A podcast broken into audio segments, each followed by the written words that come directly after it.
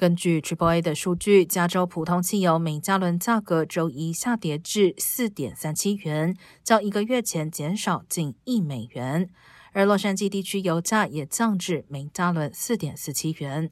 专家表示，加州近期油价回落，主要得益于原油期货价格保持在每桶七十元出头，比起春季最高价少了约五十美元，以及加州冬季汽油需求较少。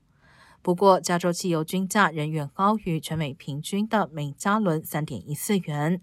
而根据油价查询网站 GasBuddy，目前洛杉矶油价较便宜的零售点包括 Walmart、Costco 以及 Sam's Club。